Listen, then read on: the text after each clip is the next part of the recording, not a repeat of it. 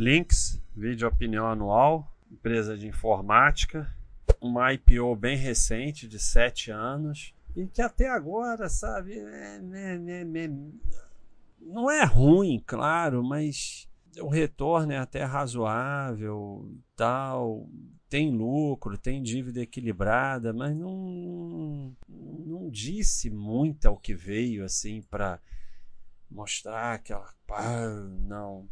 Eu acho que assim deve, serve muito de estudo, né? E, e pode até entrar devagarinho acompanhando. Tem aqui 100% dos anos com lucro, 11 anos de lucro consecutivo mas não é uma curva bonita. É novo mercado, mas não é uma curva de lucros bonita. É uma empresa muito recente na bolsa. Então, na minha opinião, é uma empresa para ser estudada somente, não é uma empresa que por enquanto você estuda. 33% dos anos com dívida equilibrada, mais de 2012 para cá, ela é, tem tá errado isso. Tá errado. Porque de 2013 para cá ela tem, tem. Eu vou agora falar com os programadores.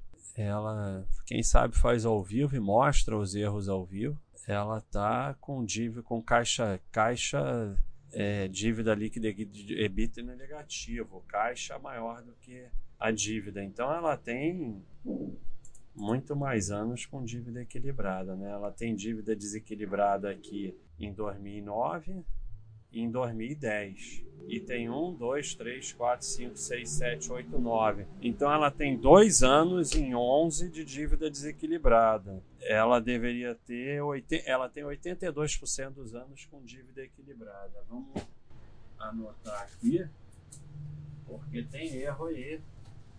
E quem sabe faz ao vivo. Eu podia dar pause, né? Podia ser inteligente e dar pause, mas eu vou dizer para vocês por que eu não dou pause.